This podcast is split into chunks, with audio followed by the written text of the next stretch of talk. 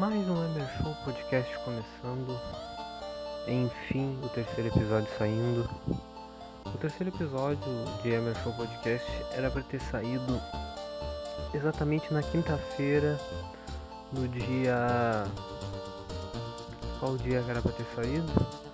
Acho que no dia 25. Bom, não, não lembro o dia. Era para ter saído em um desses, um desses dias aí, entre quinta e, e domingo. Dois episódios, no caso, né? Quinta-feira, o que aconteceu? Uh, chegou às 7 horas da noite e eu ia ter um convidado especial. Que não é mais especial porque ele já participou, né? Ele participou no primeiro episódio. Então ele não seria tão especial assim que seria o João. O João, ele participa comigo e nós gravamos durante 36 minutos e alguns segundos ininterruptos, sem interrupções do Anchor e sem uh, interrupções de, de, pessoas atrapalhando e tal. Foi tudo limpo, foi uma conversa legal. A gente tava falando sobre o BBB e a militância do BBB. O BBB uh, teve ah, nos seus primeiros dias ah, o tema de tentar não ser cancelado, a maioria dos brothers e das sisters, né, uh, estão com medo, né, entraram com o cu na mão de ser cancelado, muito por conta da edição de 2020. E a grande maioria entrou lá com esse medo. Mas também tivemos o assunto da, da, da, rodada do Brasileirão. Que a gente, a gente gravando até antes da. Acho que do único jogo que tava dando, né? De, do Brasileirão, que era Grêmio e Flamengo. O Grêmio acabou perdendo aquele jogo. Onde se fala que o Grêmio entregou. Eu já não concordo. O Grêmio perdeu porque o Grêmio é ruim. É ruim ruim pra caralho, não, não ferve, não. Não tem um time bom, um time que tá à, à beira do, do abismo se não vencer a Copa do Brasil. E, muitos falavam que o Grêmio entregou, o Grêmio não entregou, o Grêmio é ruim mesmo. E eu falei antes, eu falei no podcast antigo que a gente perdeu, né? Seria o terceiro episódio que o Grêmio, mesmo entregando ou não entregando, não faria diferença nenhuma pro Inter. Agora chegou a rodada do Brasileirão de domingo. O Inter venceu mais uma vez, venceu o Bragantino por 2 a 1 Apesar de ser um jogo polêmico, um pênalti polêmico né, que o Inter teve. O Inter venceu mais uma vez e está a 5 pontos do segundo colocado, que é o Atlético Mineiro. O Inter está com 65, o Atlético Mineiro está com 60.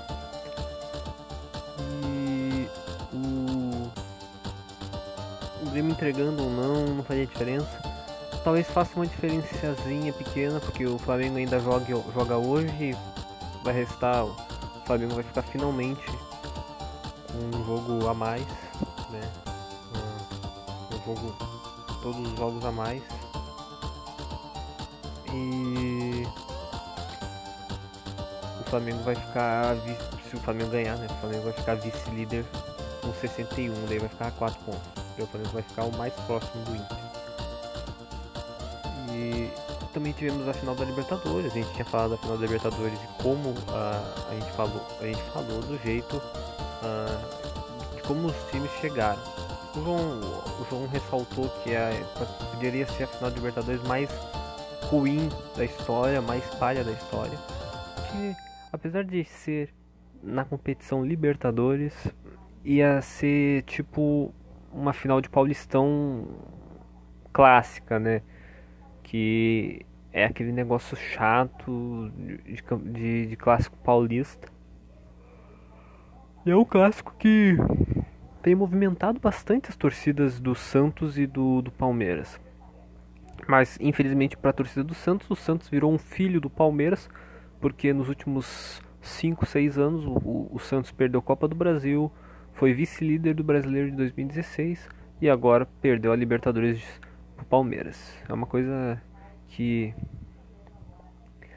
uh, o argumento dos palmeirenses vai ficar vai, vai ficando cada vez mais forte, né? É um, negócio que os santistas vão ter que aguentar. Mas com uma rivalidade, não é uma rivalidade Grenal ou um Palmeiras e Corinthians, um Corinthians e São Paulo, entendeu? Não é uma rivalidade tão forte porque o Santos não é da capital, né? Apesar de ser um time gigantesco, não não um time da capital paulista, né? Onde tem os três os três da capital lá o que é que é a, a Trindade, né, lá da capital. Até quando eles disputam a Libertadores, chamam de o trio, né, o trio de ferro, né, Palmeiras, São Paulo e Corinthians. Esses são da capital. Santos não é da capital, Santos é de Santos, é do litoral. Então, a rivalidade não, não, não fica tão forte, mas é uma rivalidade forte desde os anos 60, quando o Santos ganhou de 7 a 6 do, do Palmeiras em um dos jogos mais emblemáticos da história do futebol paulista e do futebol brasileiro também. Daí o João chegou a falar, né, que essa seria uma final ruim, seria uma final ruim, seria uma final uh, praticamente uh, de Paulistão. Dito e feito, a final foi horrível, a final foi uma merda, os dois times uh, não, eu não vi direito o jogo, então não posso falar que os dois times jogaram retrancado, mas os dois times não, não, não tiveram né, chances claras de gol o tempo inteiro.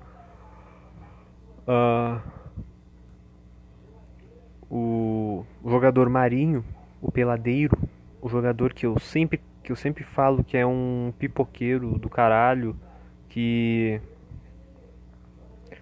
uh, ele veio aqui pro Grêmio, não jogou nada e tem certos uh, torcedores de outros times aí que falam que o Renato não aproveitou o cara direito, que o Renato isso e que o São Paulo engrandeceu o Marinho.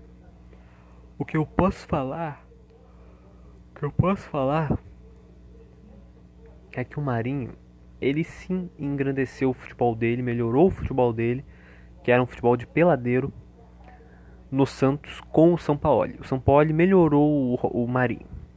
E o Cuca só usou mais isso.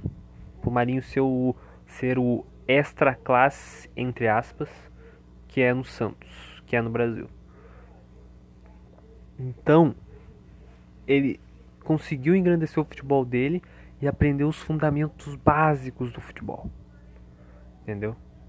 E o Santos conseguiu chegar numa final com isso, né? Pegando times difíceis, mas uh, com a juventude e com a experiência. O Cuca conseguiu mesclar isso e fez muito bem, fez muito bem.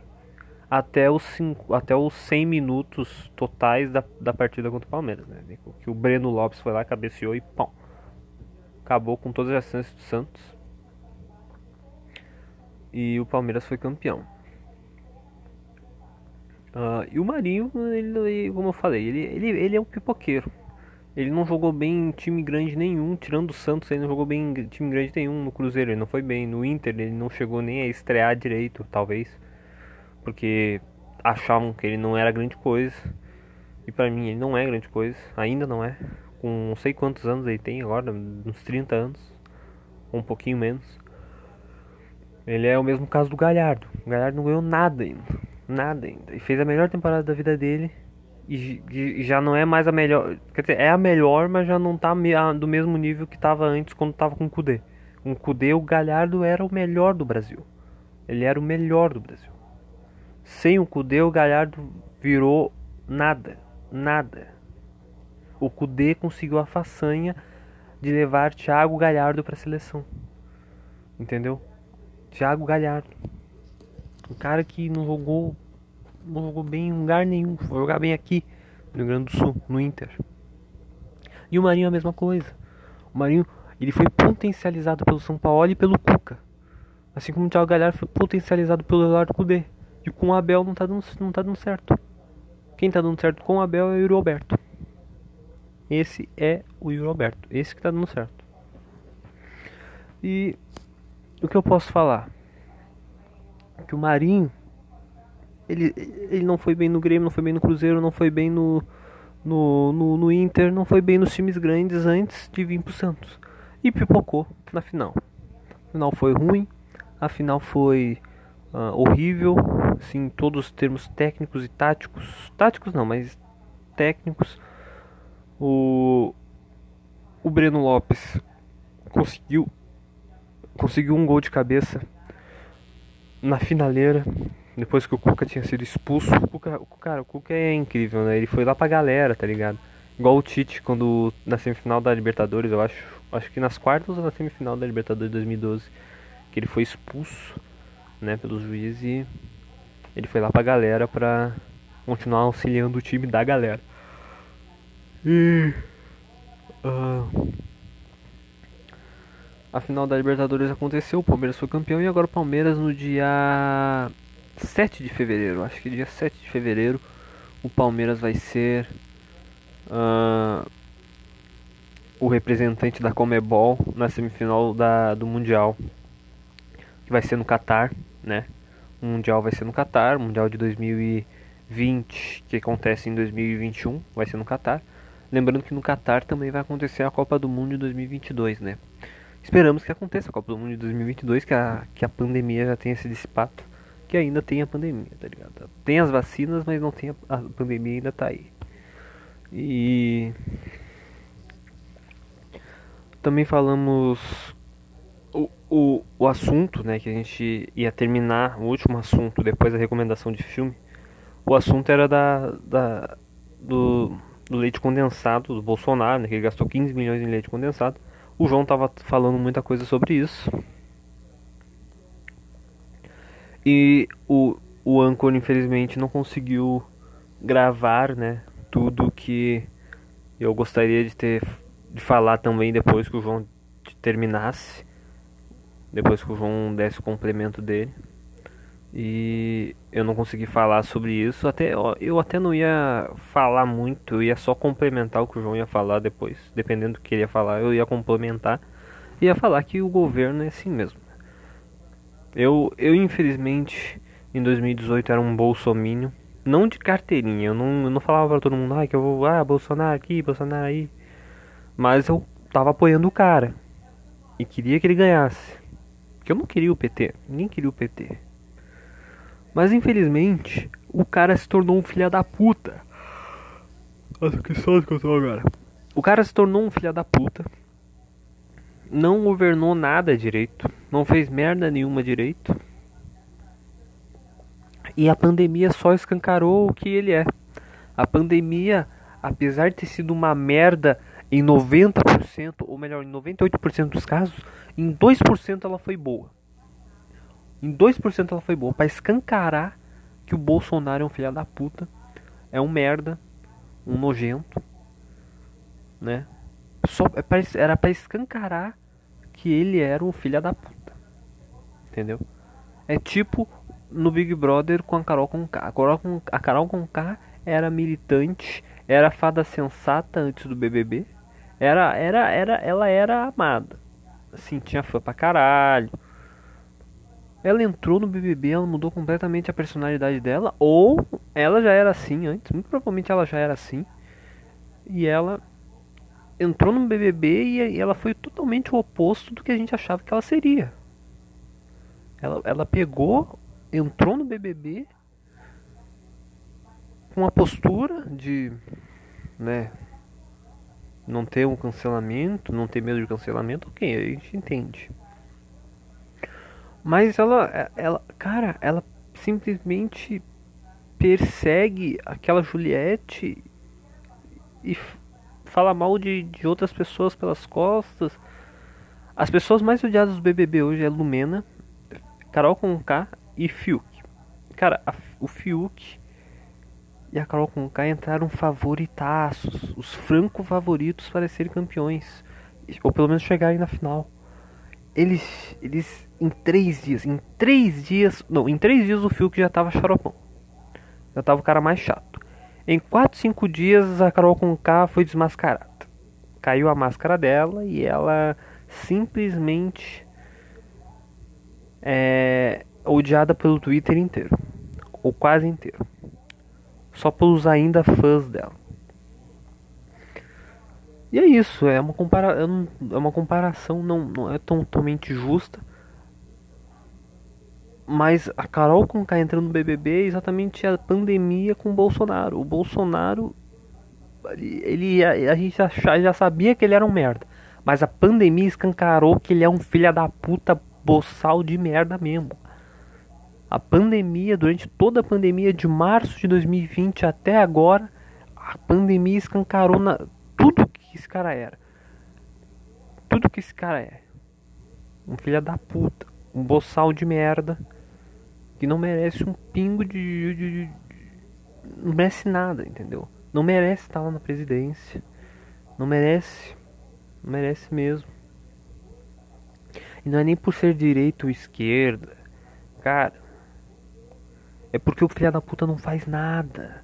Não faz nada, tá ligado? Ele é um merda que não faz nada. Ele mesmo falou: Eu não posso fazer nada, não consigo fazer nada porque me deram um Brasil quebrado. Porra, te deram o Brasil quebrado. O Brasil já tá quebrado há anos. Há anos. Porque sabe por que, que o Brasil tá quebrado há anos? Porque os deputados não fazem merda nenhuma. E tu tava 30 anos sendo deputado e não fez merda nenhuma. Não aprovou nem dois projetos direito. Não aprovou. É isso, chega, chega nesse assunto de que o Brasil tá quebrado, me deram o Brasil quebrado, que eu não consigo fazer nada. Porra! Não é tu que falou que ia mudar tudo. Não é tu que falou que ia fazer tudo de melhor. O desemprego aumentou. Inflação. Tudo subiu, cara. Tudo subiu, cara. A minha mãe, cara, a minha mãe reclama o tempo inteiro que subiu a carne, que subiu o arroz. Entendeu? Que subiu tudo. Que, que o preço de todas as coisas estão subindo. E tu tá aí parado comendo leite condensado, filha da puta. Vai tomar no cu. Eu tô cansado dessa merda, cara. Porra! Põe a minha cara pra bater, porra! Eu tô puto da cara. Do tamanho do meu cacete. Que nem o alborguete. Não aguento mais. Não aguento mais. Agora eu vou falar de coisa boa, porque eu já estou me estressando, já estou estressado. Isso é um podcast improvisado que eu estou gravando porque o podcast que era para ter saído não saiu e eu fiquei puto da cara.